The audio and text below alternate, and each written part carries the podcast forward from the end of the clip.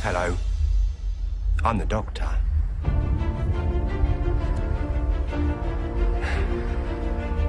Basically, run.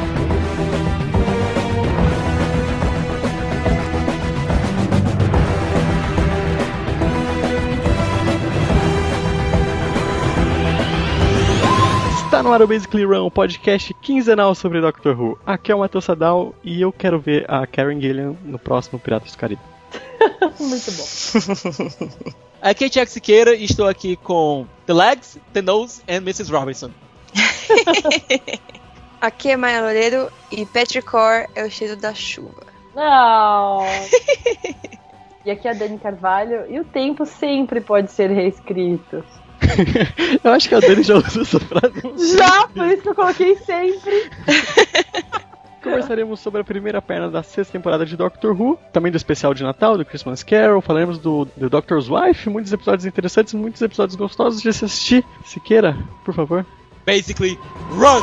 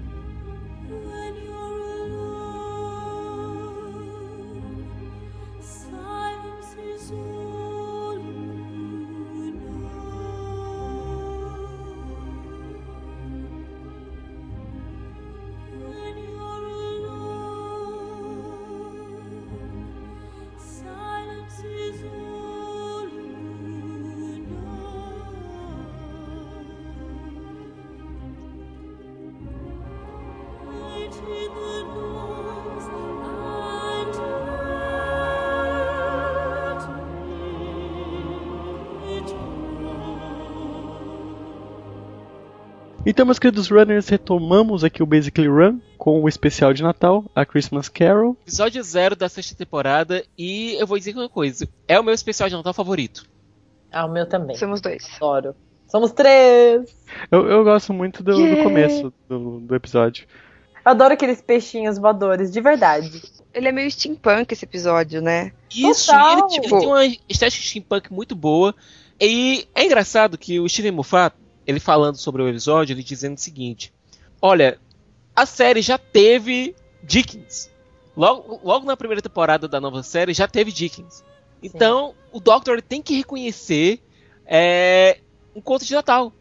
Ele precisa reconhecer as circunstâncias e, a- e trabalhar a partir dela. E é engraçado que é, quando o Doctor tá conversando com a Amy pelo telefone, pelo videofone, pelo para aquele comunicador estranho, Isso, aham. Ele fica, parece um conto de Natal. Aí a, a Amy, hã? Conto de Natal ele. Ah! É, Você vê as engrenagens rodando na cabeça dele. é muito Você- legal. Você vê a ideia, a ideia que ele tem caindo. Agora, rapidinho a história.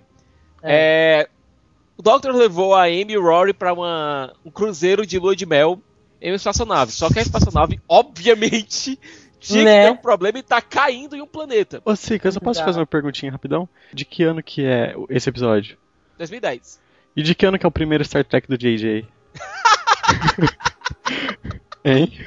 Não, mas o próprio Moffat admite. A ponte da nave lá foi baseada na ponte da Enterprise. Exato. Ah, O próprio Moffat admite. Bom, a nave está caindo e o Doctor tem que salvar. Só que a atmosfera do planeta é um pouco estranha. Então ele vai verificar o que tem de estranho na atmosfera do planeta e vai cair na mansão desse bilionário que.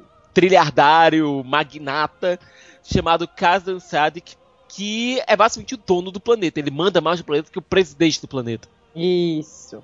E o Sardik é vivido por ninguém menos que Michael Gambon, o nosso querido Dumbledore.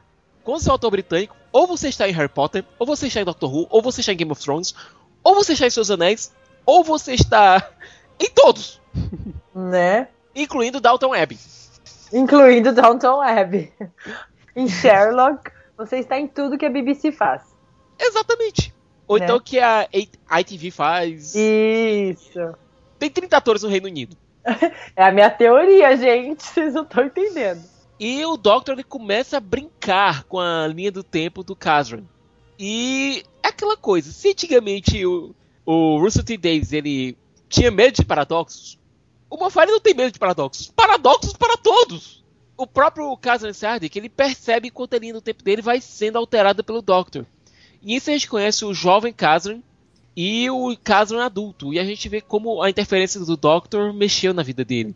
Muito por conta da libertação de uma um seguro de empréstimo na forma de uma pessoa que é Abigail.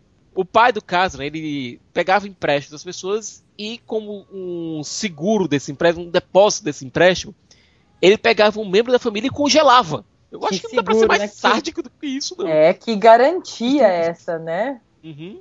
Do que manter a, própria família ali, né, congelada. É muito forte até. Pois é. E a Abigail, que é vivida pela ca- cantora Catherine Jenkins, é adorável. E o Kazra conhece ela como, como criança e vai conhecendo ela um Natal por ano. Bom, porque só tem um Natal por ano, né? Então um dia por ano, sempre no Natal. Quando o Doctor aparece e os leva pra passear. Uhum. Depois de uma aventura envolvendo um tubarão voador. Os peixinhos que voam, os skyfish. e eu tenho uma teoria sobre esse episódio. É. Como eu sempre tenho uma teoria sobre qualquer coisa incrível. Muitas vezes errada, mas eu sempre tenho uma teoria. A linha do tempo, ela sempre tenta se consertar. Ela sempre tenta se manter estável. O Kazran, ele se tornou um adulto amargurado originalmente porque ele foi criado por um pai horroroso. Isso. Mas, enquanto o Doctor foi alterando a linha de tempo dele, o, o Kazran foi se tornando um jovem bom, inspirado pelo Doctor, incluindo com a gravatinha borboleta. É. Justamente, justamente porque foi transformando as memórias dele, né? Uhum. É aquela coisa, nós usamos a gravata borboleta porque nós não nos importamos. Eu acho esse diálogo tão legal entre eles. E tem uma série de diálogos legais do Doctor e o jovem Kazran. Nós somos homens. Sabe o que é que os homens fazem em face do perigo? Gritam mamãe. É muito bom. É muito bom.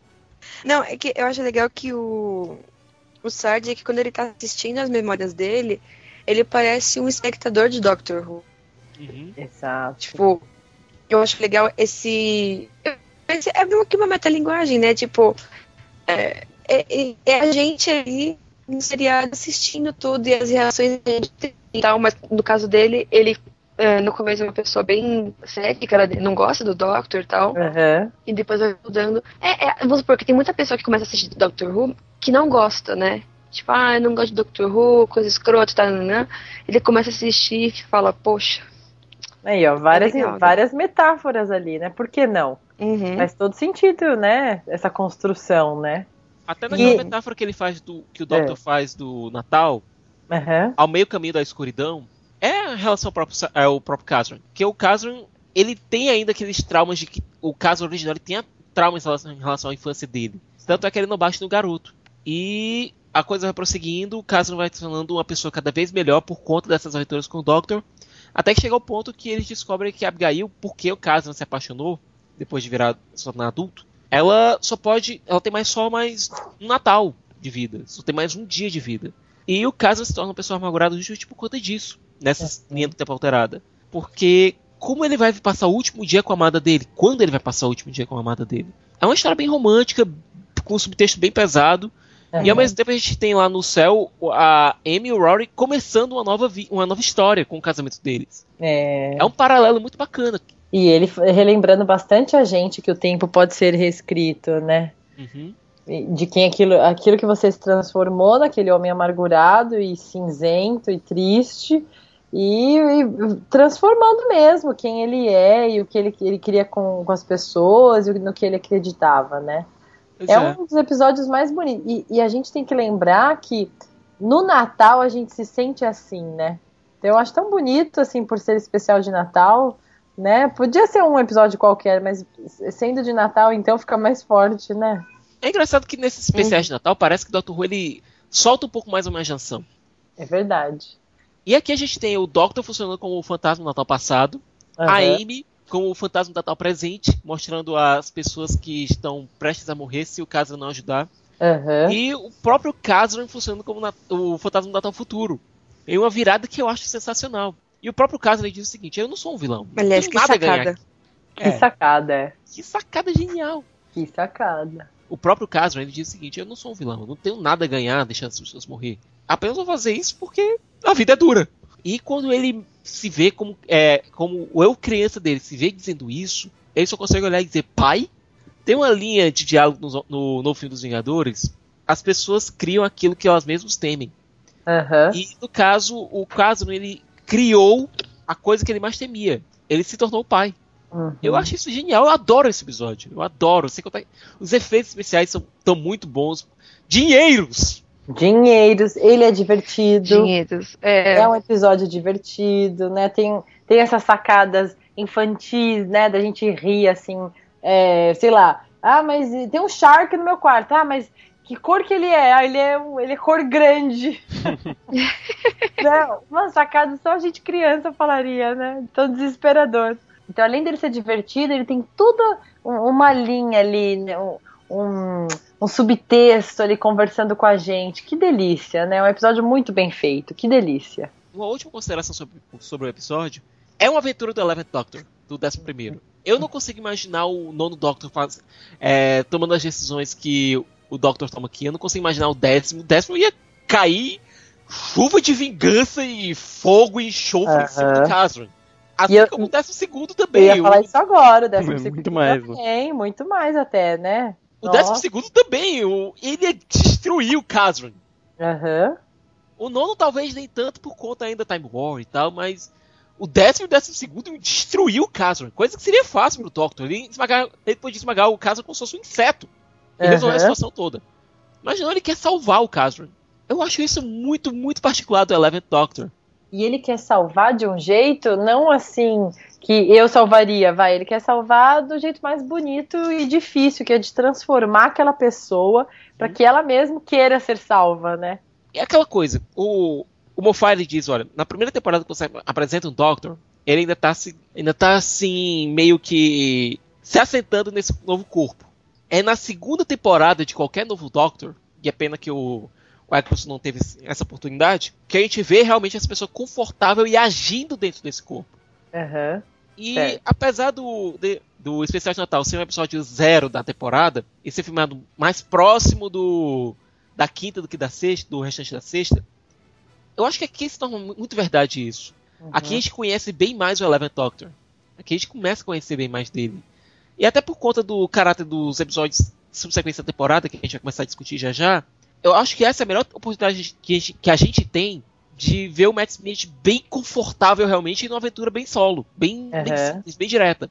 Eu chegaria a ponto de dizer que esse é o meu segundo episódio favorito dessa temporada. Uou! acho que todo mundo sabe que, qual é o primeiro, né, gente? Exatamente. né? Não temos dúvidas. Ah, vamos pro começo da temporada então? Finalmente Vamos. falar da sexta É. temporada. Tem Possible Astronaut. E já começamos com muitos dinheiros. Não, a começamos gente, na América. a gente começa com o Doctor morrendo. É, Isso foi de explodir a cabeça de todos os Ruvians. Olha, Maia, Parecia mesmo que ele estava morrendo. E Maia, essa foi a primeira temporada que eu assisti parelho com a BBC. É. Foi a primeira temporada que eu comecei a assistir realmente semana a semana. E o Moffat já me começa com essa, cara. Né? Sabe? Pode, É um jeito bem estranho de começar a temporada mostrando um personagem de título morrendo. É, E ainda mais o Doctor, né, gente? Como assim? O cara tá aí há 50 anos. Ele não vai morrer assim, né? E é engraçado que aqui a gente tem uma situação meio estranha. É, você começa com o Doctor bancando o bobo ao redor da história só pra Amy e o Rory notarem ele. Tipo, oi, eu tô aqui! Oi, eu tô aqui! Ai, gente, não é muito legal, de verdade. É. Olha eu, olha eu, olha eu! Os tchauzinhos dele nas, nas telas, né? Que sensacional. E chega uma cartinha, uma correspondência chamando a Amy e o Rory pra uma aventura. Os Ponds. Um convite. E essa carta, obviamente, também chega para a professora Riversong, que sai de Storm, da prisão de Stormgate e vai direto para encontrar com o Doctor. E já começa Uhum. a temporada dando tiro nele. Nele. Ela Por não quê? gosta dos chapéus dele, né? Ela não, gosta do chapéu odeia- Ela odeia ele de chapéu, eu acho, né? É que, meu, o cabelo dele é maneiro, né? Ah, é muito maneiro, é verdade. Esse, esse episódio tem umas coisas muito legais que. Ah, que, tipo, tem umas coisas que você percebe na hora, outras coisas que não, que nem o, o lago que eles se encontram, o nome dele de verdade é Lake Silêncio. Olha isso. O... Olha, o Fá deve ter mandado alguém procurar. Olha, eu quero um lago dos. Estados Unidos com esse nome. Que se chama Silence. E o, o ônibus de escola, né, o ônibus escolar que eles tomam, tá Aham. escrito San Juan School Bus, que é San John, né, que é o que tá escrito na tarde. Aham. E tem várias outras menções, né? Nesse episódio mesmo. De, de conhecimentos da, da cultura geek, né? Uhum. Que é muito legal, é muito legal. É, esse episódio tem uma coisa que, tipo, tá nas internets aí, que durante a, a morte do Doctor, né, quando eles estão ali no lago mesmo, tem uma figura que fica aparecendo Ah, do lado de uma casinha que tá ali do, do lado deles. É tipo uma, um vulto. Tipo, o pessoal ficou falando, ah, que pode ser alguma coisa e tal. Não parece ser de um silence, mas parece ser alguma coisa. E eles ligaram essa coisa a um especial que teve do Eleventh Doctor, mas na próxima temporada. ah. Mas até agora não foi dito o que que era. Tipo, fica parecendo uma criaturinha, né? Um vulto ali o tempo inteiro. Enquanto eles estão lá. Até depois o Doctor morreu, fica parecendo uma pessoinha lá. E ninguém sabe se é tipo um erro, né? Uma pessoa da equipe que tava ali, não se escondeu direito, ou se é proposital, alguma coisa que o Moffat quis fazer. Uhum. Bom, quando o astronauta surge do Lago Silêncio e atira no Doctor, primeiro aquela sensação de choque, a câmera começa a ser aquela câmera, aquela handheld câmera bem tremida, é, É. tipo o filme do Bourne, vai correndo atrás da, pessoal enquanto eles correm pro corpo do, do Doctor. Eu acho, essa, eu acho essa tomada muito boa. Paul Greengrass na veia, né? Paul Greengrass É. deve ter, soltou um riso por aí. E quando o Doctor morre, aparece uma figura que se identifica com Kenton Delaware III. Canton Everett Delaware III. E esse cara, essa figura velha, já idosa, é vivida por um cara chamado William Morgan Shepard, que é um ator bem veterano. Só que esse ator, ele é pai de um outro ator muito conhecido dos fãs de sci-fi, chamado Mark Shepard, certo? Que algumas pessoas que escutam o Basic Run devem conhecer ele de uma sériezinha chamada Supernatural. ou então de uma sériezinha chamada Warehouse 13, É, ou de Chuck, ou de Dollhouse, ou de Battlestar Galactica, Eu vou fa- vou fazer a lista agora. né? ou de 24 horas. Considera o seguinte: se você assiste séries do mundo geek, você conhece Mark Shepard. Sim. É Não tem isso, como é você simples fugir dele. assim. É. E geralmente ele faz um vilão. Mas aqui não, ele faz um cara legal. Após o funeral do Doctor, eles vão pra uma lanchonete e encontram um outro dos envelopes que chamaram ele pra essa aventura. Isso. marcado como primeiro. número, número um, primeiro. É. Aham. E quem aparece lá? O Doctor! Doctor! Mas, Ali a cabeça explodiu, né? Cara, vocês não pensaram que, tipo, a trama dessa temporada meio que gira em torno da tal morte dele, né? Que eles têm que tentar Uhum. impedir isso. Até que ponto isso não é tão repetitivo ao lembrar do final do, do David Tennant, por exemplo, sabe?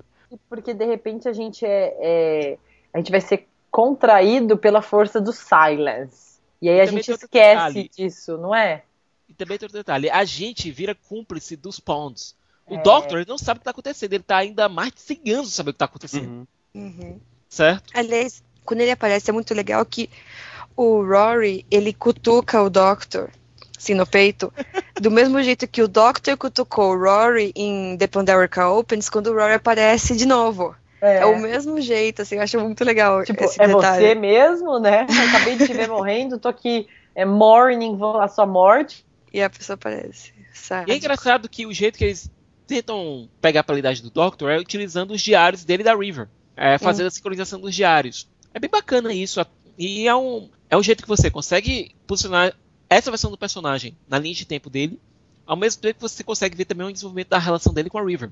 Ao mesmo tempo que a gente vê o relacionamento dele e da River é, sendo desenvolvido, a gente vê a própria questão do posicionamento do personagem né, nessa linha de tempo através dessa sincronização de diários. É bem bacana. Uma Fafa bem inteligente nisso. E isso a gente se tornou meio que cúmplice dos Ponds. Nós sabemos o que está acontecendo. Nós vimos aquilo. Os Ponds não. Aliás, o Doctor não. O Doctor não tem a mínima ideia do que está acontecendo. E é a primeira vez que eu acho que a série faz essa brincadeira. O personagem título, que geralmente tem tudo sob controle, dessa vez ele não sabe o que Quem tá não tá acontecendo, ele sabendo não de sabe pra onde vai. Mas a gente sente um pouco isso no tom dele quando é, elas perguntam, né, se ele tá bem, aí ele, course I'm okay, I'm always okay, né? E aí você I'm vê the que King of OK. I'm the king of okay. e aí a gente percebe que quando a gente fala muito, ah, eu tô ok, você não tá fine, né? Você tá ok. Você vê que tem alguma coisinha que tá pegando ali, né? E, a, e Uhum. ele não deixa escapar, tadinho. E quando eles vão pra data do pouso lunar e encontram aquela versão do Richard Nixon, que eu acho genial. Richard Milhouse, Nixon, Gente. aquele narigão. Não, é sério. Foi uma das cenas que eu mais ri na minha vida. Da hora que ele sai, não sei o quê, depois que, que a River sai de, né? They are Americans! Ele, please don't shoot! Gente, que piadão, que piadão, né? Ah, so you think you can shoot me, né? Aí ela já sai gritando, eles são americanos! Tipo, é claro que eles vão te matar aqui. Não, é sério, gente. Eu, eu ria de chorar a primeira vez que eu vi esse episódio. E Eu o próprio genial aquilo ali, perguntando, né? Se aquilo ali E- era, o- era alguma coisa Star Trek, né? Olha, aqui eu preciso fazer um né? Aqui eu preciso fazer um pequeno parêntese, especialmente para quem tá assistindo Doctor Who dublado na cultura. O episódio se passa em 1968, Isso. certo? Uhum. Durante É o pouso, 69? é 69, durante o pouso lunar. Quando o episódio foi trazido pra cá pra ser dublado, e olha, esse é um negócio meio, é uma máscara meio Jornada nas Estrelas, né? Eles dublaram como, ah, é, essa é uma máscara meio Guerra nas Estrelas, né? Opa. Ah, não, sério. Sério. Eu dei um rant no É. Twitter. Esse pessoal consegue encontrar postagens de anos atrás, se, se alguém for aí, consegue encontrar ainda. Eu dei um rant maluco no Twitter. Star Wars só sai daqui a oito anos! Né? É mesmo. Sabe? Uhum. Um pouquinho de cuidado na hora de dublar as séries, por favor! eu dei um rant muito louco em relação a isso, mas eu ainda continuo com a minha opinião. É um erro crasso! É, falar Star Trek por Star Wars, Star Wars por Star Trek. Os Não, dois e lados ficam chateados. os dois lados ficam hashtag chateados e essa questão tá temporal mesmo, né? Que não faz sentido. Que é o mais grave. Essa Que é o mais grave, mas não tão esticada assim, gente. Muito bom. Aí, Zica, só você pra sentir isso na hora, né? Eu só ia falar, pô, é Star Trek. Zicas na hora, meu, vai sair daqui tantos anos ainda. Genial, Eles até podiam falar que era uma máscara de Doctor Who, porque já tinha saído. né? Mas eles chegam na Casa Branca e o presidente Nixon está atormentado, além por outras coisas, né? Pelo fato de que tem alguma pessoa ligando pra ele, uma criança ligando pra ele pedindo ajuda. Uhum. E ligando sempre onde ele está, não importa se ele esteja na Casa Branca ou onde quer que seja. É. Por isso ele chamou esse Canton Delaware, Canton Everett Delaware III, Uhum. apesar dele Depois. estar fora do FBI por um certo motivo, pra ajudar, porque esse cara, ele realmente, ele cumpre o trabalho. Uhum. E o primeiro encontro do Kenton com o Doctor, eu achei genial. He and his friends parked that blue box in the middle of the most secure room in the planet. E eu, o jeito que o Mark Shepard fala, eu queria, eu queria muito ver o Kenton de volta, cara. Só pra ter o Mark Shepard de Não volta é. na série. É muito Ah, legal. para. Muito Vou falar. legal. Tá zoando aí. Tá zoando? E o jeito como ele lida com o pessoal do serviço secreto. Não elogie o invasor!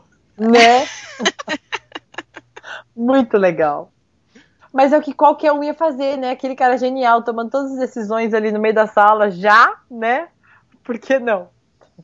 Agora, volta lá pra cena do Star Trek! Né? is, there, is there a Star Trek thing? Aí eu, oh, o maior fofinho. É a primeira interação que a gente tem realmente assustadora com um silêncio. É... Ai, gente, é sério. Aí a gente tremeu, né? De verdade. O que é aquilo? Uma, é feio.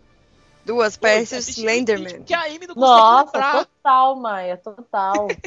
Mas foi inspirado mesmo no, no visu do Slenderman. É, nossa, Foi. minha gente. Ele é feio, é assustador, é grande. O que, que é aquilo enorme? Sem contar, tá usando um terno. Por que, que Então- ele tá só usando um terno? Porque ele é estiloso, você quer. é, além de ser estiloso, pode ser que ele seja um lawyer, hein? Ah, Olha, pensando, pô, será que esse bicho pode cães de aluguel? Tô achando que o Silence. achando O um Silence. lawyer. O Silence fala, suit up. Suit up. Silence fala suit up, certeza. Bom, é. Então é assustador. Número um, vai. Número 1 um é assustador. Número 2 tá usando um terno. Número Número 3. três, É grande. Acon- Meu, acontece isso com todo mundo. Você vai pra. Você às vezes vai pra cozinha e. O que, que eu tô fazendo aqui na cozinha? Não, posso falar que isso acontece comigo assim. Muito. É, chega a ser absurdo de eu falar, gente, tô com problema já, tô ficando com, com Alzheimer. Não, de verdade, eu fico assim wondering se eu tô com problema mesmo. Só que isso tudo eu percebo depois desse episódio, entendeu? Ou seja, pode ser que eu já era assim, mas eu não percebia. Aí agora eu fico, gente, é o silence, eu vou começar a riscar minhas mãos. E olha, aquela Ah. máscara, ela é esquisita. Ela, É ela exige que o pobre do ator que tá usando ali seja guiado pra dizer: Olha, você vai pra cá agora, só que a pessoa não consegue ver com aquilo ali. É. É bem punk, é bem punk. Por causa desse episódio, é, os fãs fizeram uma data comemorativa que é o Impossible Astronauts Day, que é dia 23 de abril, que é quando esse episódio foi lançado. Que nesse Nossa, foi dia. agora, né? Foi agora. sim. Nesse dia, os fãs é, se riscam, vários, tipo, do- os risquinhos do Silence, Aham. e vão por aí na vida. Ó, Vão trabalhar assim, vão na escola assim. maior legal, já gostei. Faremos isso agora, Maia. Eu já fiz isso, gente. Nossa, já gostei. Maia, Maia ídola. Uhum. Nossa, Maia, Agora- quero dar aula assim as pessoas me perguntarem o que, que é isso. Eu não sei. Só tô Não, riscando. é legal você tá fazendo assim, aí você explica o porquê, aí você, tipo, sei lá, tá dando aula. Você para, olha pra um canto, faz um risquinho na mão e continua. Meu, é incrível isso. Nossa. É genial, né? É genial. Agora, o Doctor e a trupe é, vão pra esse endereço na Flórida pra tentar descobrir quem é que tá ligando pro presidente. Que criança é essa que tá pedindo ajuda? E lá eles encontram um monte de tecnologia alienígena. Um monte de tecnologia alienígena. Incluindo a roupa do astronauta que matou o Doctor no começo do episódio. Uhum. E eles veem que aquilo foi adaptado pra uma pessoa pequena, pra uma criança. E qual é a reação da Amy quando ela vê uma criança, vê uma, alguém com aquela roupa de astronauta indo pra cima do Doctor? Vamos matar. Pega a arma do Ken, a arma da River e atira ela. E atira, era o que eu faria, né, gente?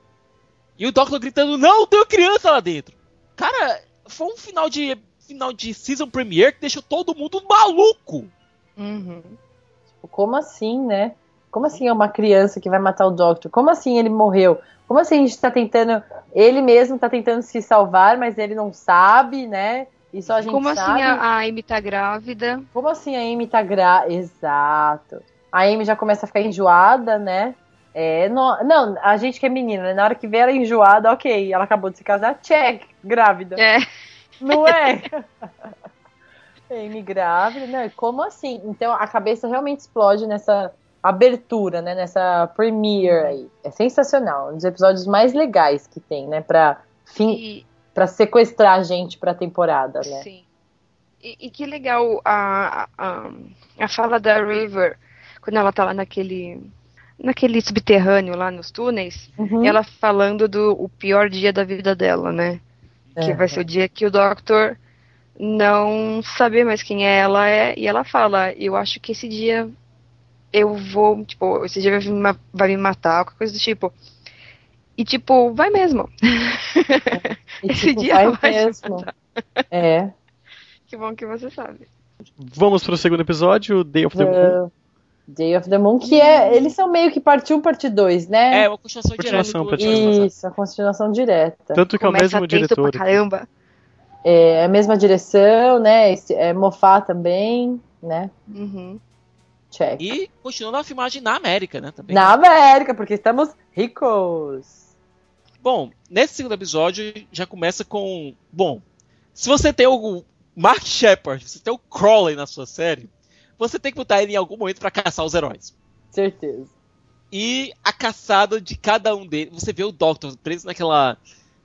naquela camisa de força, barbado, dentro Bar- daquela redoma. Gente, tadinho. O dele tá naquela camisa, já é horrível. Vê ele barbado e fala assim: nossa, quanto tempo? Uns três meses. É isso, né? Uns Pois três é. meses, né? Aí passar. você tem mais uma morte do Rory. Ai, gente.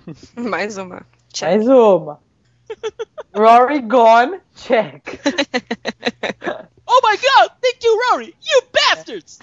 No próximo episódio, ele também morre. E, E gente, daí, depois, Né? do próximo do próximo, ele morre umas três vezes. Não, e- né? No próximo do próximo ele morre, morre, morre, morre. É, e é- a cabeça pira porque eles estão na área 51. Check. Ou Meu. seja, certeza se um dia eles pegarem os Doctors, vão levar ele pra, pra área 51. Já sabemos Não, disso. É Pô, muito, River, é muito zoeira com os Estados Unidos, né, também. Gente, é, é muito zoeira. zoeira never ends muito. Tipo, vamos pro filmar nos Estados Unidos? Vamos. Vamos zoar eles a valer? Vamos.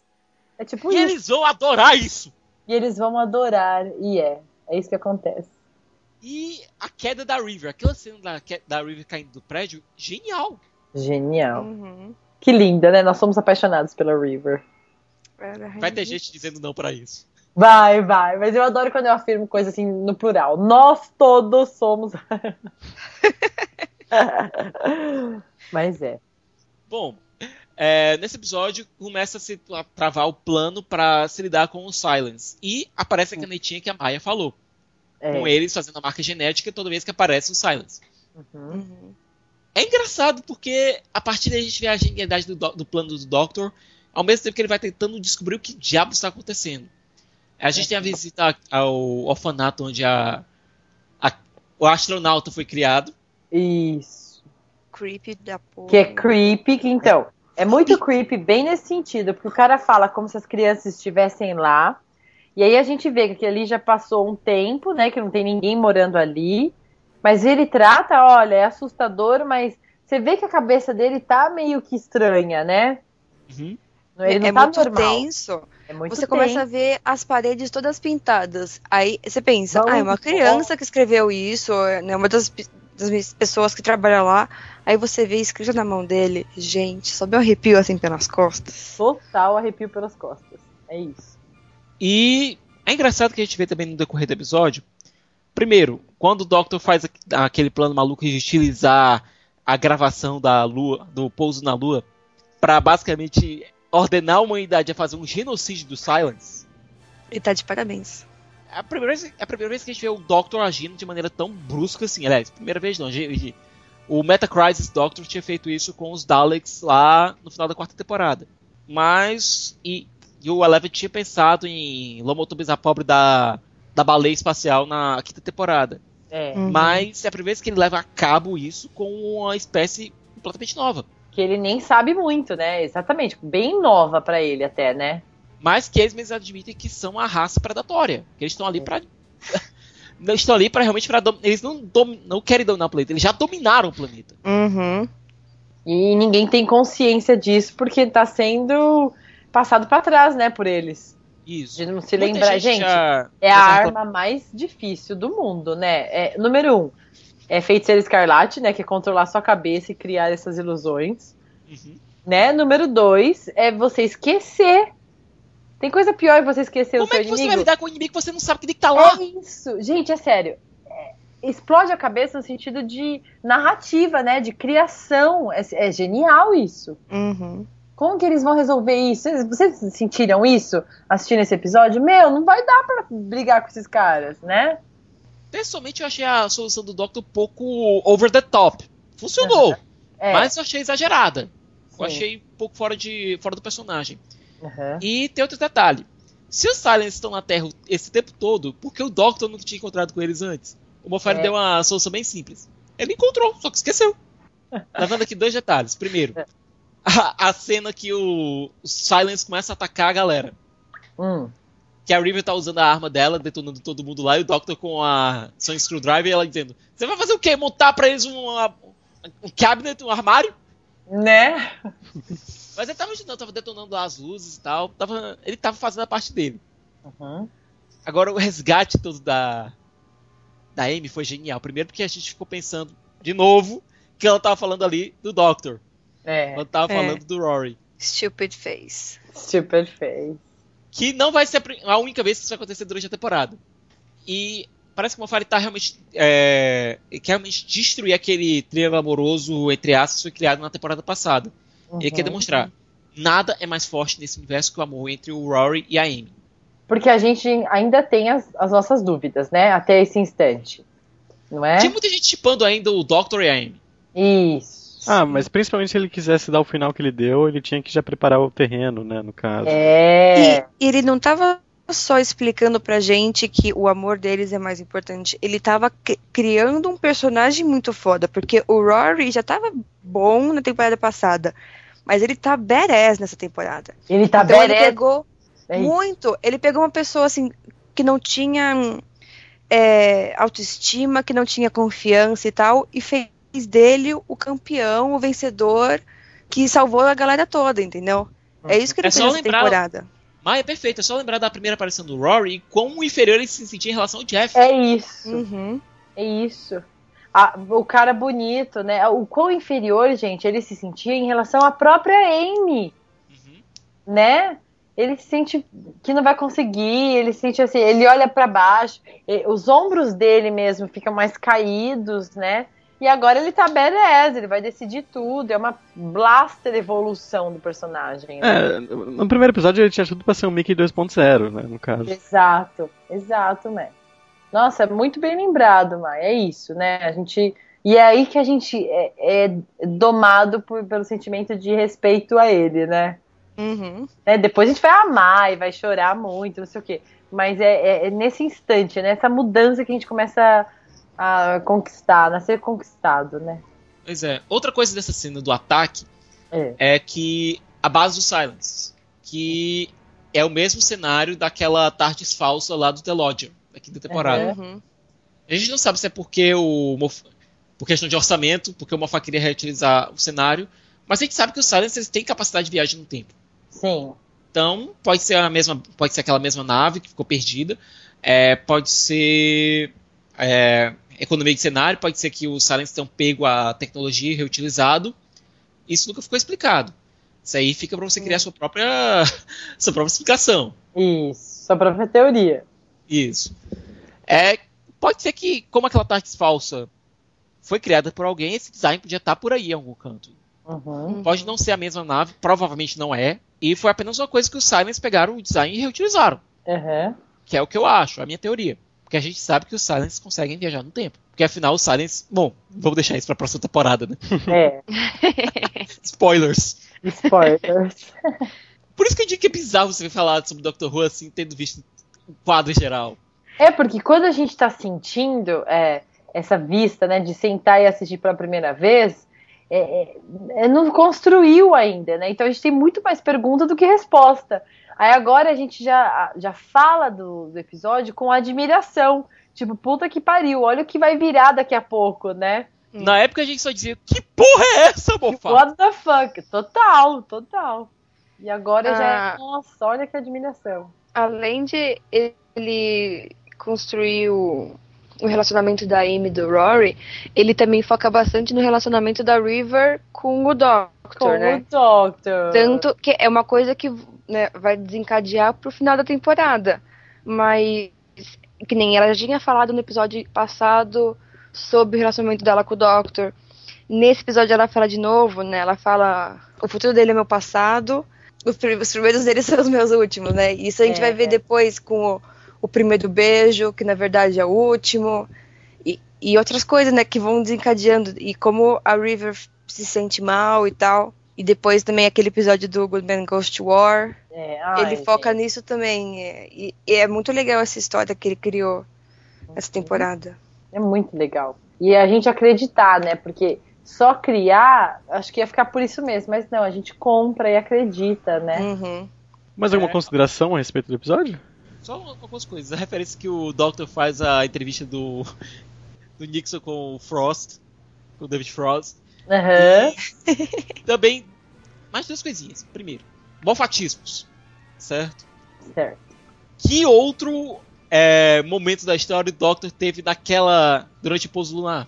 Foi basicamente lá no, no- em Blink, quando o Tent e a Marta foram pra ver o pouso lunar e acabaram ficando presos lá. Nossa, é mesmo. Ou seja, Ele adora falar do pouso lunar, ou seja, acho que ele não acredita que aconteceu, né? Ele é ou seja o, o Doctor. Doctor tava lá naquela época também. Junto da Marta. Ou seja, Sim. eles podem ter matado um ou dois Silence lá também. Aham. Certo? E É. também o fato de que indiretamente o Doctor foi responsável por Watergate.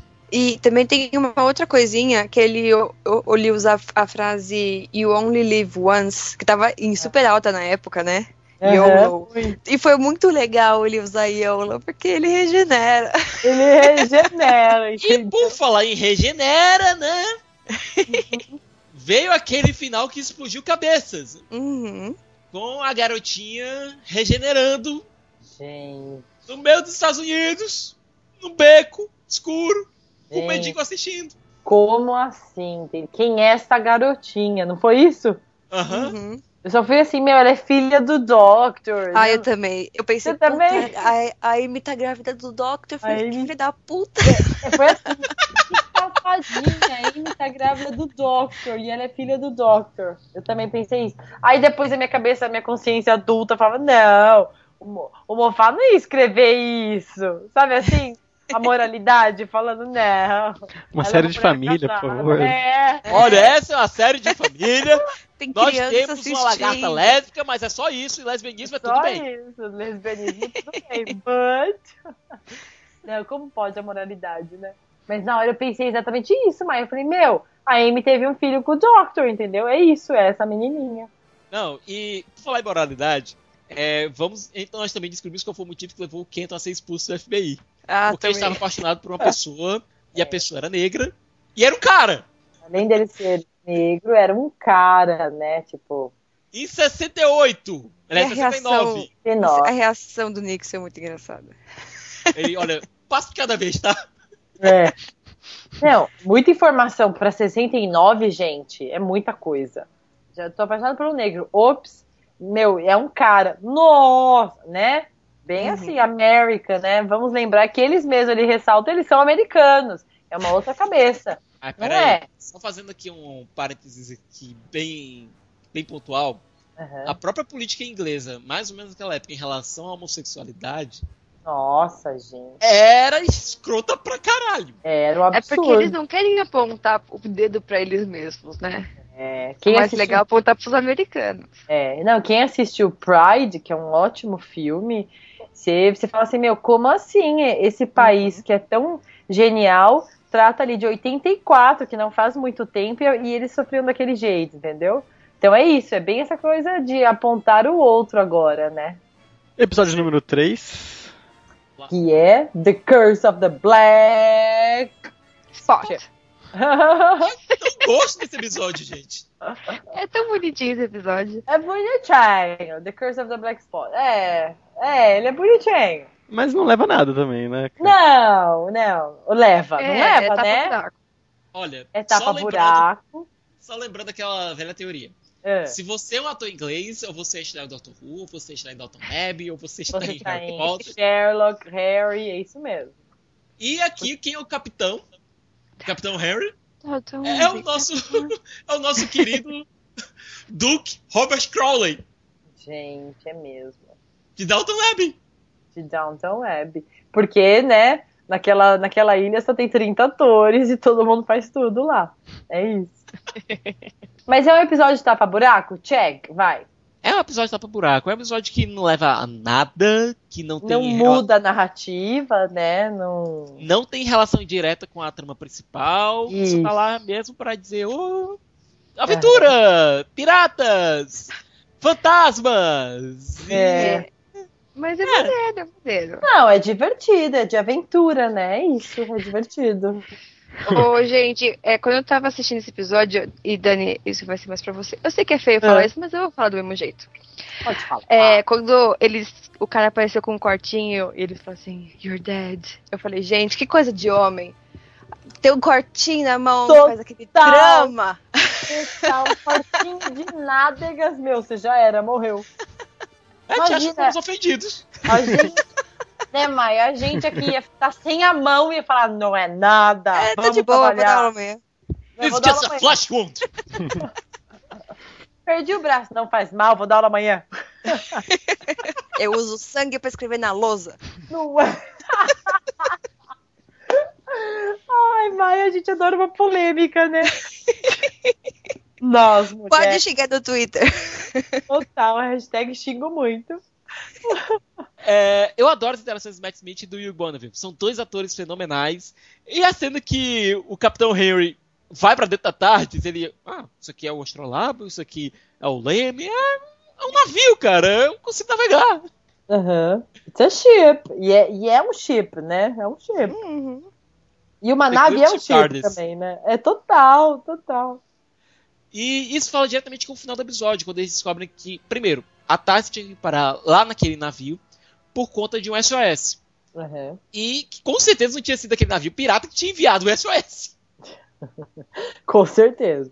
Um SOS que a Tardes conseguiu captar. E a gente descobre que na verdade foi uma nave médica que caiu por lá e tá com a. Essa sereia que tá pegando todo mundo, na verdade, é uma- um programa de enfermeira. Que é vivido pela Lily Cole. Que. Eu juro, eu olho pra Lily Cole e não consigo dizer se ela é linda ou o quê. Ou o ela quê? tem um rosto muito peculiar. Às vezes eu fico com o ou o quê? Não, Mas não eu é. acho assim, falar que ela é mais bonita que a Amy, Não. gente, se respeita. Não, não dá. É sério, se respeita. Get Ah. over, né? E o Rory agindo como o, o anestesiado apaixonado lá. Ah, Cara, palmas pra o Arthur, viu? Arthur da É. foda. E ele é A ótimo. Amy fica muito puta, gente. Eu acho Aí que qualquer um de vocês mulheres ia ficar meio irritado, por mais que não fosse culpa do cara. Aham. É. Não foi Ah. culpa do Rory, mas vocês iam ficar putas, sério. Né? Sim, total, total. E, E a solução o Rory final quando. A solução final com a tripulação pirata assumindo o navio, essa é a nave, eu achei bacana e, e explicou muito. Foi explicado muito por conta dessa cena do Hugh e do Matt. Aham. Uhum. É aquele, aquela coisa, é um episódio que não faz falta. Se você pular, não vai perder nada. Se você pular, não vai perder nada mais. É entertainment, né? Você vai se divertir, vai ser legal, né? A única coisa que vai ficar meio sem sentido é, uma, é um- uma cenazinha que vem do nada lá no sétimo episódio. Mas fora isso, Aham. Sim. Eles têm um nome pra esse episódio, qual que é o nome disso? É... filler. Isso, filler. é filler, é. É o tapa-buraco, né? Só tá ali enchendo linguiça. É o famoso enchedor de linguiça. Gente, e tem gente que, que pula, tipo, procura na internet, filler, Doctor Who, pra não assistir. Ah, eu pulei todos os Ah. filhos de Naruto.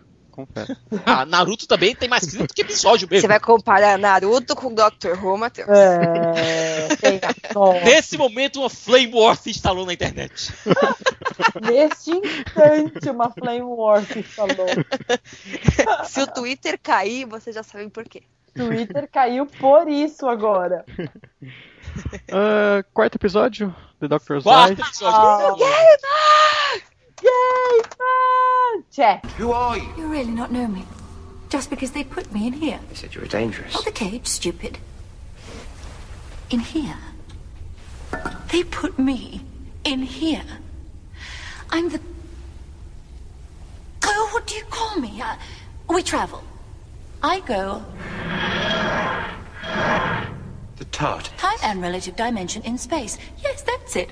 Names are funny. It's me. I'm the TARDIS. No, you're not. You're a bitey mad lady. The TARDIS is up and downy stuff in a big blue box. Yes, that's me. A Type 40 TARDIS. I was already a museum piece when you were young. And the first time you touched my console, you I said, said you were the most beautiful thing I'd ever known. then you stole me. And I stole you. I borrowed you. Borrowing implies the eventual intention to return the thing that was taken. What makes you think I would ever give you back?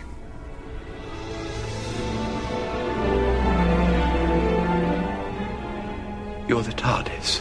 Yes, My TARDIS. my doctor.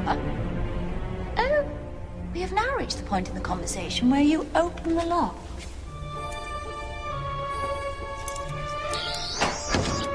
Olha, Vamos, The Neil Doctor's Wife. Gaiman escrevendo Doctor Who. A internet parou nesse dia. A internet parou, as cabeças explodiram e ele mesmo, né? Ficou, gente, é isso. Olha, esse EP, eu originalmente ia ser da quinta temporada. Só que por questões de orçamento, acabou, não, acabou sendo colocado pra nona temporada. Eu acho que ele foi filmado na época certa, porque o console da Antigos da Tarde ainda estava montado. Olha, gente. Também acho que te- tudo tem sua explicação. Ai, e que lindo que foi ver a- a- o console do, do Tent. Foi tão... Porque aquele não é o console, do console do Nine, pra mim é o console do Tent. Foi tão lindo. E é. E um, é um episódio que é muito New Game, cara. E é muito. Você nota que foi escrito por um fã de Doctor Who. É isso. E não só um fã de Doctor Who que tá assistindo a série desde 2005. É um fã de Doctor Who que tá assistindo a série desde que nasceu. Desde que nasceu, é cultural, faz parte dele, né? Ele também quis ser escritor por isso, né? É muito sério, né? Uma coisa muito séria. É a gente O- escrevendo, né? O Gaiman, ele disse uma vez que o momento que ele se sentiu Deus foi quando ele escreveu No Interior da Tardes. Interior Tardes, no roteiro. Ficou. E ele fala que ele, ele se considera é, escritor roteirista, né? E, e todos os, os or ever depois desse instante, que foi ali que pra ele ele alcançou o que ele sempre quis. Que bonito, né? Que bonito. Aliás, tem uma entrevista muito legal com o Neil Gaiman que foi feita pelo Charlie McDonnell.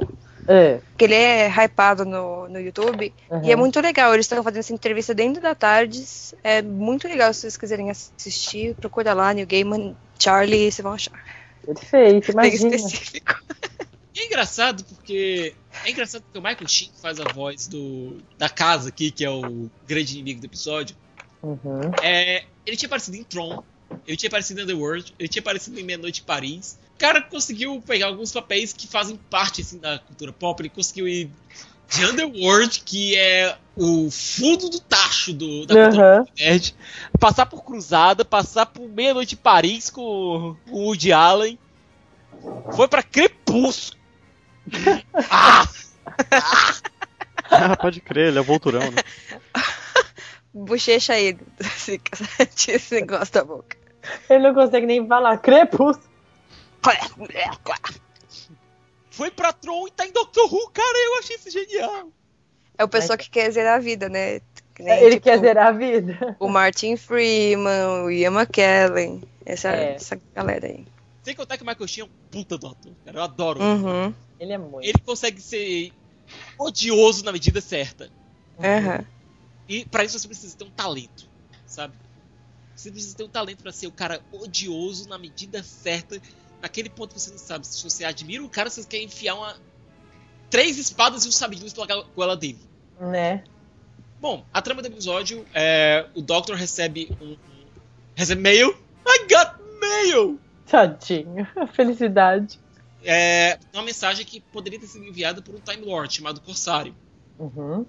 E pela segunda vez em toda a história de Doctor Who, vem aqui aquela mençãozinha de que Time Lords podem se regenerar nos dois gêneros. É É. segunda vez. She was a bad girl. Uhum. É a segunda vez nesse ponto, em 48 anos de Doctor Who, que essa possibilidade é mencionada. A primeira tinha sido uma história fora da cronologia, escrita pelo Moffat, que foi a primeira vez que ele escreveu algo para Doctor Who que foi filmado. Uhum. Mas dessa vez foi em canon. Então, a partir desse momento, você sabe que Time Lords podem se regenerar nos dois gêneros.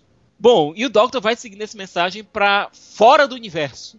E começa aquela discussão entre o Doctor, E os a. Amy e o Rory dizendo: Como assim fora do universo? E ele tentando explicar. Imagine uma bolha com várias bolhas em volta. Imagina uma É tipo bolha. isso, só que na verdade não. Uma bolha com várias bolhas em volta, que é isso, mas não, não é, não é, não é isso. Não é. E aqui Tadinho, eu me sinto muito Pond nessa hora.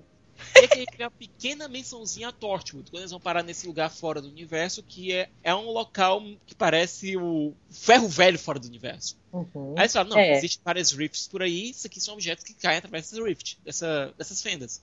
Isso. Quem assiste Tor- Torchwood sabe que a questão das rift e a rift energy é muito importante pra série. Então, Torchwood ainda existe, gente. Uhum. Por mais que a quarta temporada seja uma bosta. Você queria falar isso sempre. Sempre, deve ser muito bom. É muito rancor, gente. É muito rancor, é muito ódio.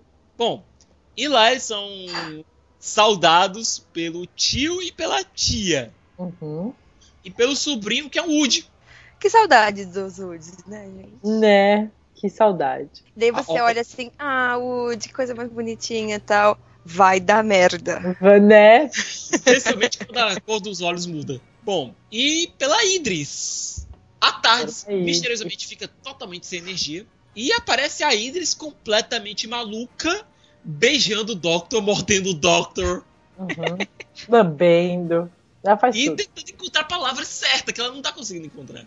E aí a gente descobre que o Casa, que, na verdade, que pareceu tão é, hospitaleiro. Viram o que eu fiz aí? Casa, casa hospitaleiro. Ah, É- essa a gente viu de longe, Siqueira chegando. O Eduardo Spor não pôde vir e veio o Siqueira. É. Essa até o Mac Murdock viu. Na verdade, ele quer comer a Tardes. É, ele quer comer a Tardes. É. E quando o Doctor disse que ele é o último dos Time Lords e que não tem mais Tardes por aí, ele resolve mudar o plano e resolve assumir a Tardes. Uhum. Enquanto isso, a alma da Tardes está presa na Idris. Ai, ai, gente. Ele quer a energia dela, né? Ele quer a energia dela, né? E a cara do Doctor quando ele vê minha Tardes. Uhum. Aí ela, meu Doctor. Ai, gente, emocionante. E- Ele fez o que precisava ser feito, entendeu? New Game pensou numa coisa que a gente queria. Ele soube É. ler nossas mentes, e ele colocou no papel e. O que Obrigada. tal, né? Assim, né? Que tal o Doctor encontrar com a Tardes e conversar com ela como uma pessoa? Como E- seria isso? Como seria? É, certeza começou assim a ideia, entendeu? Aham. né? E ela chama ele de ladrão, né? My thief. E ele chama ela de E ela de sexy. Você desejou muito, muito mesmo, né, Doctor? Bom, na verdade, eu acho que a ideia pra isso, o Game tirou sabe da onde? É. Lá do episódio da Sarah Jane, lá na segunda temporada. Quando a Sarah Jane e a Rose estão conversando, a Ai, Sarah sim. Jane dizendo, olha, ele ainda acaricia a- algumas partes da tarde quando ninguém pensa que ninguém tá olhando. Aí a Rose diz, sim, às vezes eu fico dizendo, ei, vocês querem um quarto pra vocês? É mesmo, total. Eu acho que o Game tirou a ideia daí. E se isso é verdade, a minha história é melhor, então calem a boca. Tem, tem um diálogo muito tempo, legal né? nesse, nesse, nesse episódio, que é que ele fala ah, que ele roubou a tarde, né? Daí ela fala que ela roubou o Doctor, né? Ai, gente, é, muito legal. Que, ah, é lógico que eu não ia te devolver. Ela fala.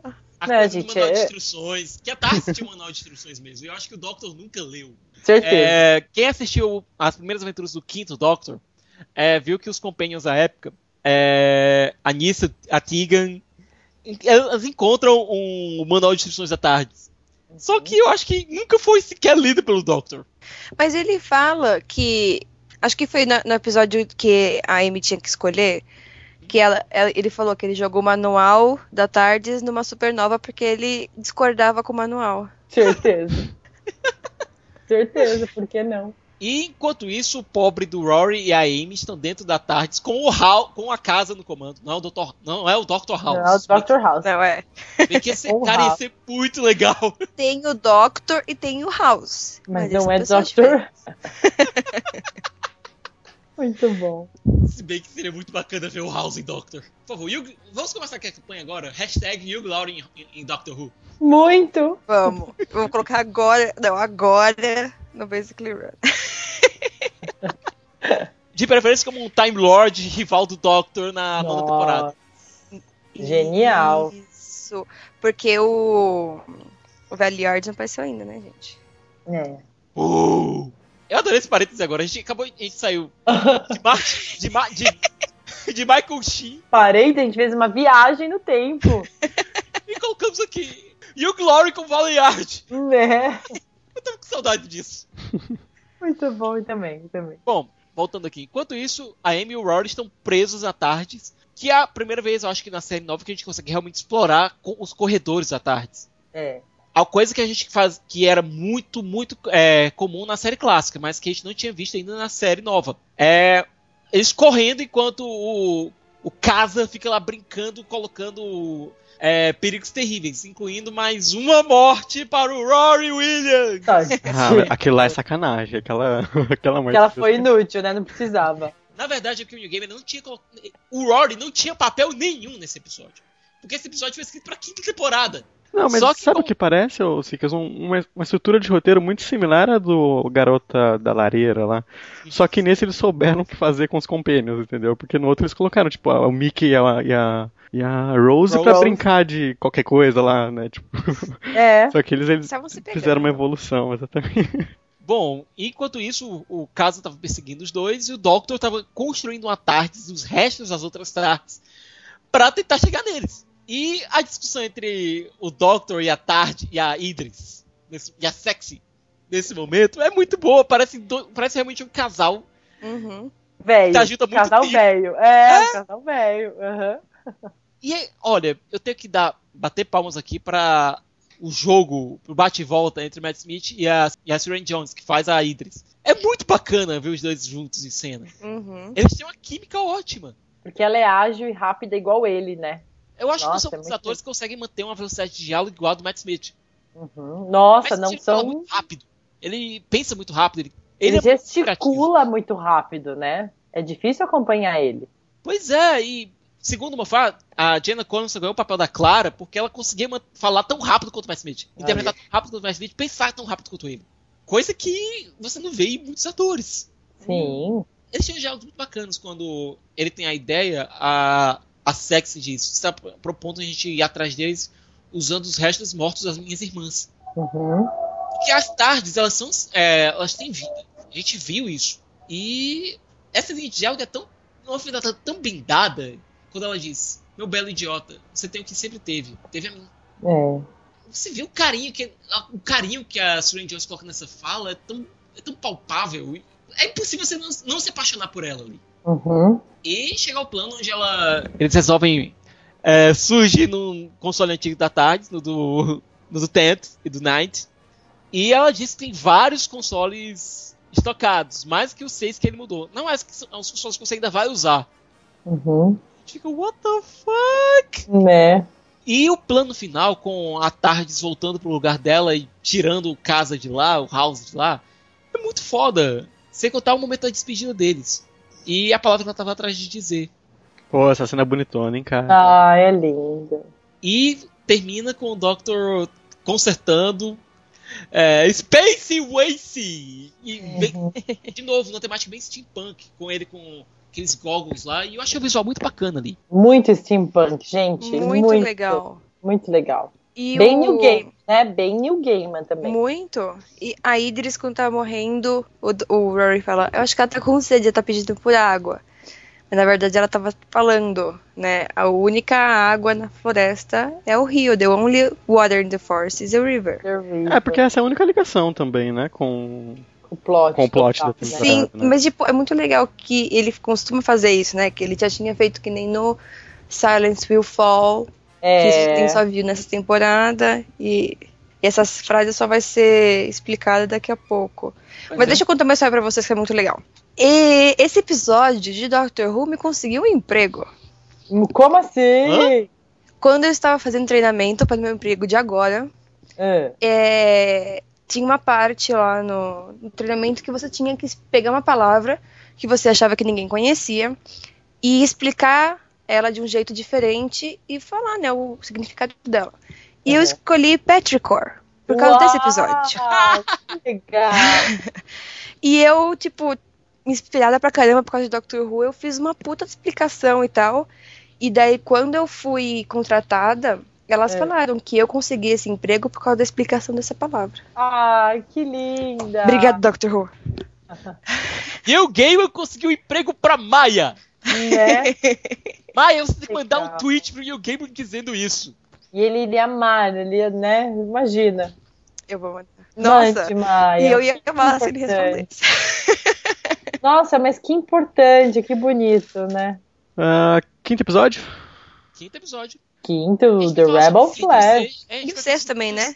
É. É, Uhum. Rebel Flash e Almost People. Eu não gosto desses episódios, Eu gente. também Eles são- não. Eu gosto porque eles são assustadores, eles são creepy. Ai, mas... Eu só, eu só consigo escrever isso. É creepy, é, não, não gosto muito. Não me sinto bem assistindo. Não. Você Uh-uh. tá bem, Maia? É, não, eu não. Eu me sinto incomodada. Eu me sinto incomodada. Mas eu acho que esse é meio o que o, o que o episódio pede. Total. você se sente incomodado por isso, como- incomodado É. pela sensação. Primeiro, e abre com a tarde um clima tão legal, né? Tá parecendo um É. pub lá. É. Sim.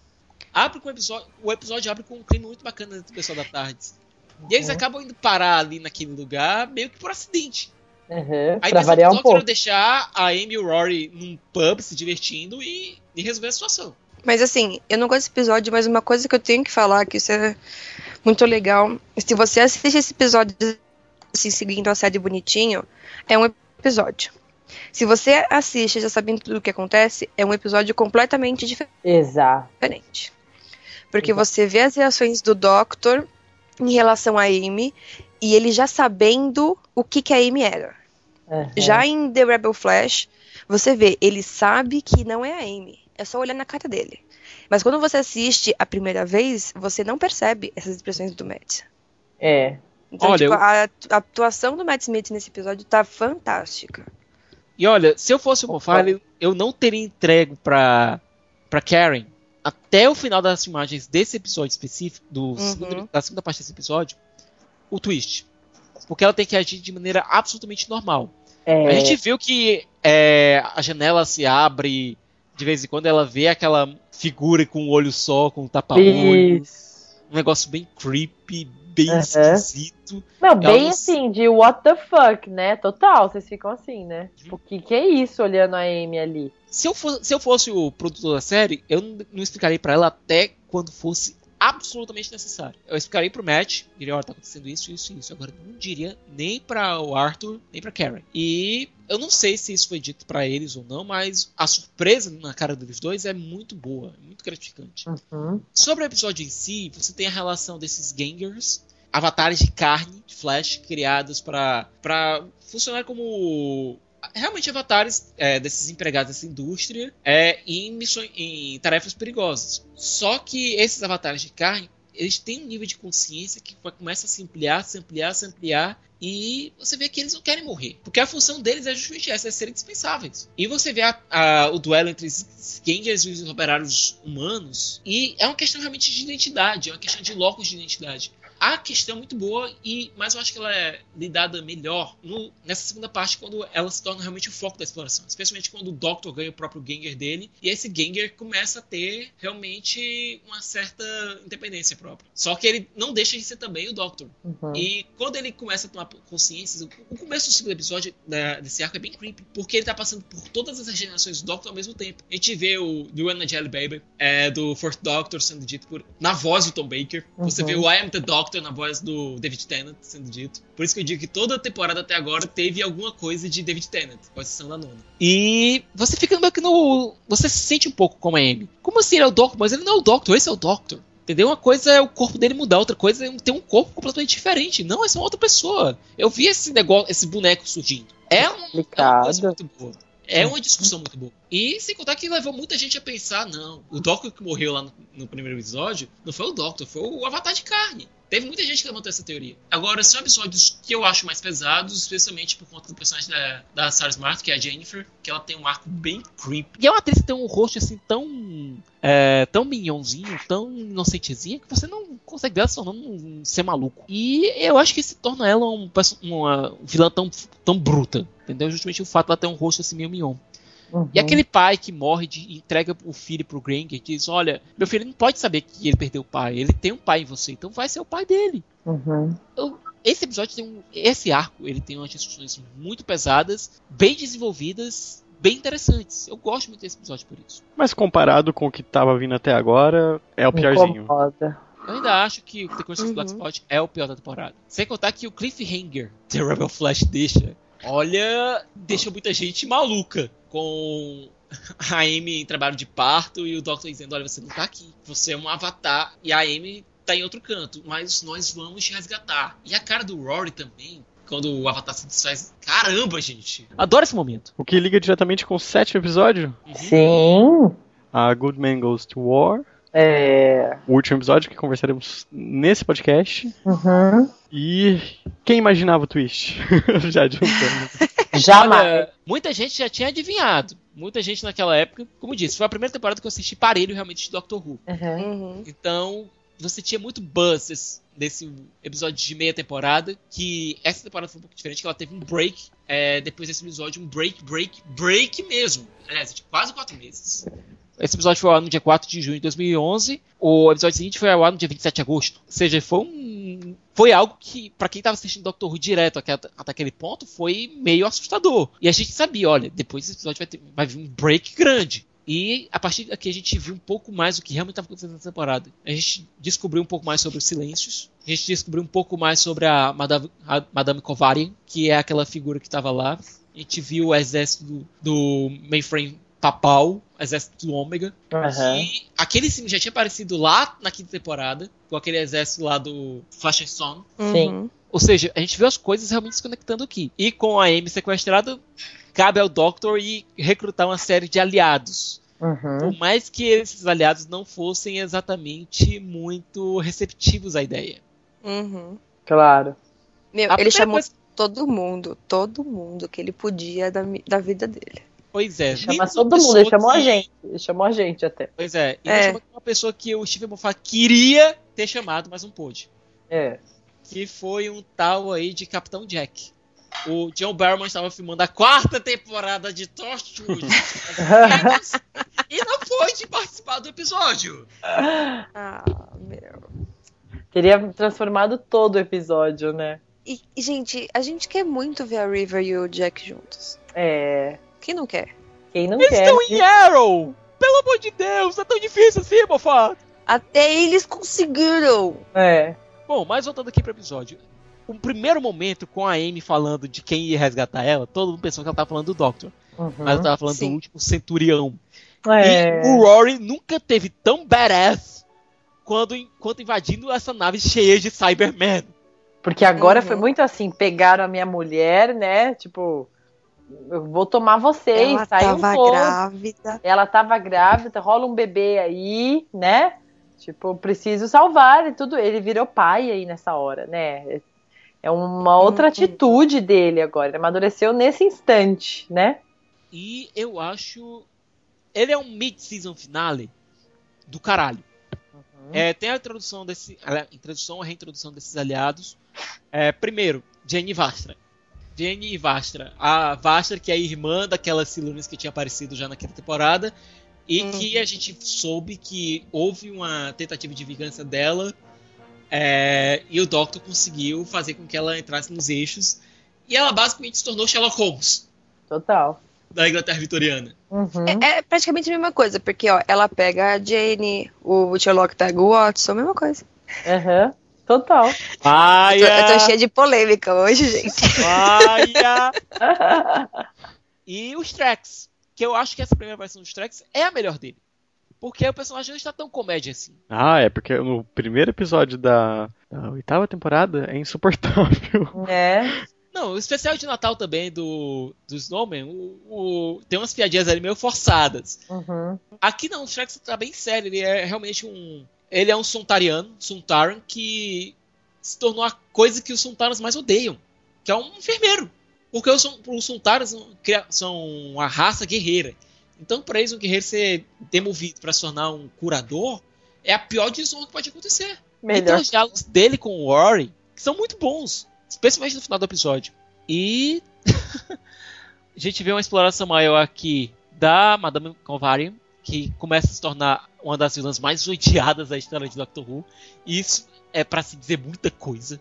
Um universo onde você tem Daleks, onde você tem Cybermen, onde você tem criaturas que são feitas de puro ódio. Você criar a figura da Madame Calvarian e fazer com que ela seja tão odiosa quanto esses seres, que já tem uma história de quase 48 anos, nossa, é dizer muita coisa. É, Uhum. ela, ela é tipo a Umbridge do Harry Potter, porque, tipo, o pessoal tá ok com o Voldemort, mas todo mundo odeia a Umbridge. É, isso que, é assim como que eu vejo ela. E no caso aqui a gente tem aparição no mesmo episódio de Cybermans, Silurians, Sontarianos, Uts e Judões. Oi, Borbs! Pensei a mesma coisa. E os Judões, pela primeira vez, os Juduns aparecem aqui pela primeira vez é, como aliados mesmo. Eles já tinham aparecido de maneira meio inútil lá no final da quarta temporada, mas aqui eles realmente fazem alguma coisa, alguma coisa positiva. Porque o Doctor deve ter ido cobrar alguns favores da Proclamação Sombra, da Shadow Uhum. Proclamation.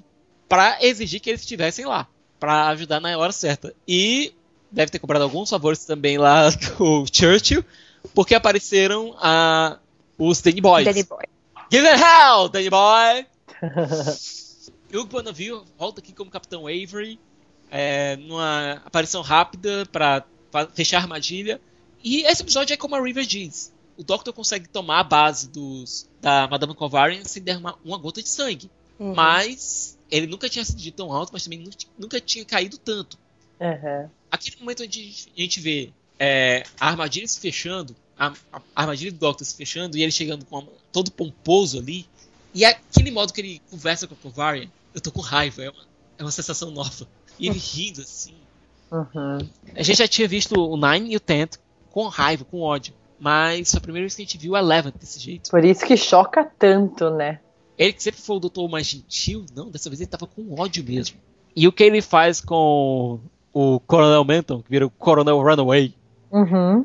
Cara, aquilo é de ódio mesmo. Eu fico até imaginando o que é que o. O que é que o Jack diria se estivesse nessa situação. Se visse o Doctor desse jeito. Será que ele ia dar uma, dar uma freada no Doctor? Não sei. Talvez. Por isso é tão. É tão bizarro você especular um pouco pra saber como é que o Jack reagi, reagiria dentro daquele grupo. Que eu acho que ele não iria inflamar o Doctor, conhecendo este Doctor, entendeu? Não sei. Né? Ou então a River faria isso se ela estivesse lá também. É, também. Mas ao mesmo tempo é muito bom você ver as interações entre. Pela primeira vez, né? Da Vracer e da Jane. Uhum. E aquele momento onde elas estão brigando, meio que brigando e tal, e a Jane pergunta, por que, que eu te tolero ainda, hein? E a Vastra solta aquela linguana dela. É aquele Aham. momento que a pivetada que assiste Doctor Who não entende a piada. Mas os adultos. Ah! Ah, Ah, aliás, tem uma piada que a River faz que também só os adultos entendem, que ela fala É. assim, I'm quite the screamer, that's a spoiler for you. Tipo, as crianças não entenderam, mas os adultos racharam o bico. racharam o bico. Perfeito. E a gente viu que é uma, uma pista de aniversário aqui, que a gente não sabe se vai se cumprir ou não em algum momento. Quando a River diz, um, dois, dois dele, esse é um aniversário completamente diferente. Bom, de todo modo, é um episódio muito forte que a gente acha que a Baby Melody foi resgatada, que deu tudo certo, é, e que a Lorna, que é aquela membro do exército que tá caçando o Doctor, mas na verdade só quem quer encontrar ele, ela quer ser um companion I gave a girl. você sente muita pena dela no final do episódio. E é engraçado você notar uma coisa que, primeiro, a atriz que faz a Lorna, que é a Christina Chong, participou da última temporada de 24 horas e ela tá listada no elenco de episódio, de episódio 7, o Uhum. Despertar da Força. Ou seja, pode ser que a Gamer Girl apareça lá no meio de Tatooine ou Jakku, sei lá. Pra algum canto ela viajou, né? Sim. Pelo menos. E a cena onde a Amy, o Rory e a Melody se encontram é tão bonita, é tão tocante. Ele fala, eu não queria chorar, queria ser legal. É. Tão bonitinho. É, é muito legal ver essa família junta. E, é, Uhum. e dói mais sabendo que essa é a única vez que isso vai acontecer. Mofar, seu filho da puta. o Doctor dando o bercinho dele pra Melody. Ai, gente, é lindo. I speak baby. Ai, gente. I speak baby. Ele speak horse, speak baby. I speak everything. I speak everything. É isso. E quando a armadilha se fecha e a Madame Kovarian, a gente vê que a Madame Kovarian pegou o bebê, a gente fica desesperado junto deles. E a primeira vez que a gente fica desesperado, a gente vê o Doctor realmente muito desesperado. Uhum. E quando a River aparece, ele vai puto.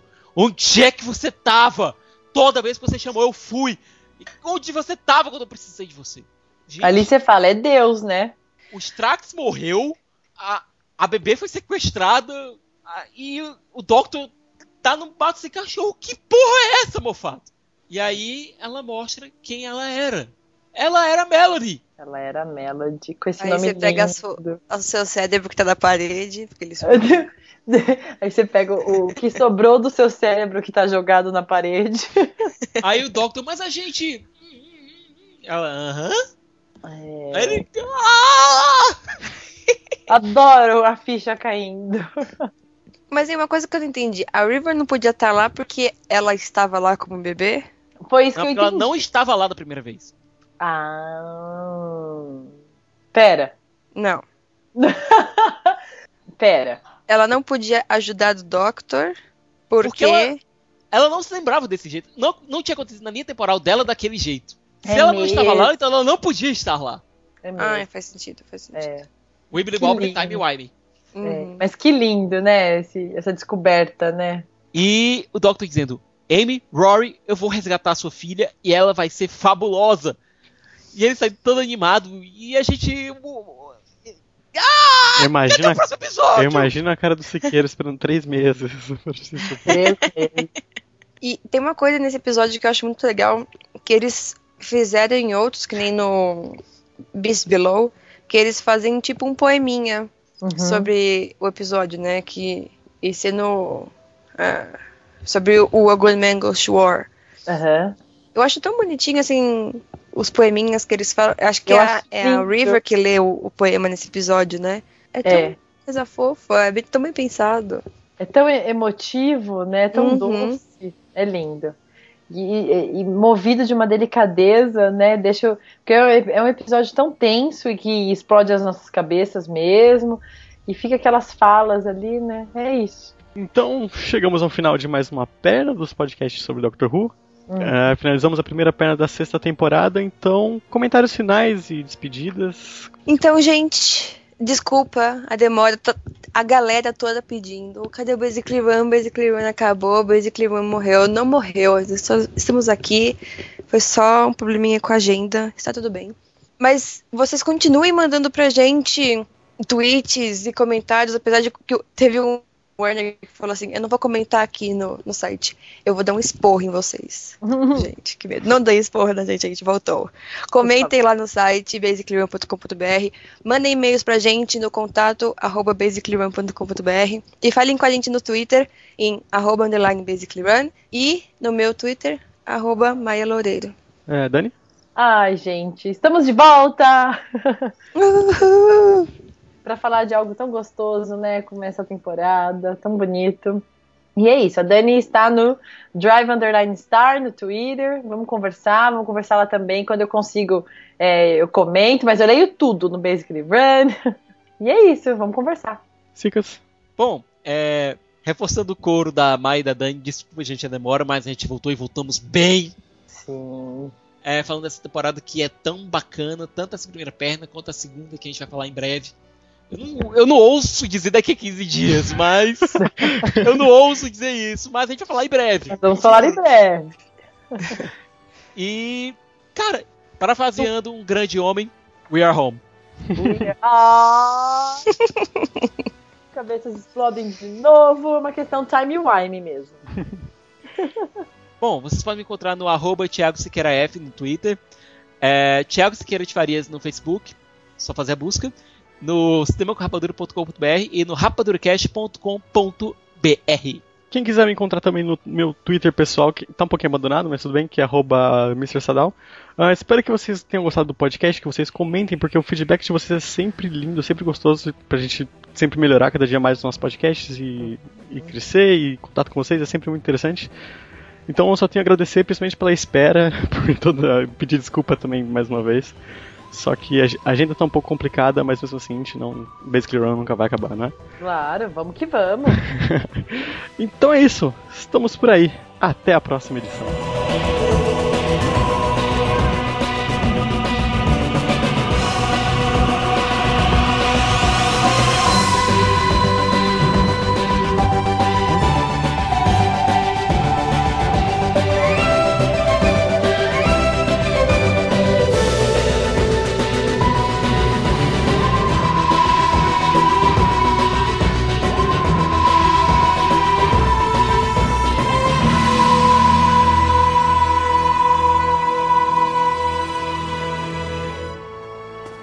Is he going? What did you tell him? Amy, you have to stay calm. Tell me what you told the doctor. Uh, no, stop it. It's okay, Rory. She's fine. She's good. It's the TARDIS translation matrix. It takes a while to kick in with a written word. You have to concentrate. No, I still can't read it. It's because it's Gallifreyan and doesn't translate.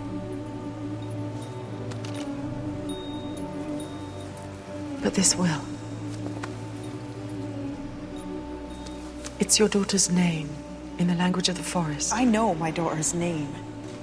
Except they don't have a word for pond. Because the only water in the forest is the river. The doctor will find your daughter, and he will care for her whatever it takes. And I know that.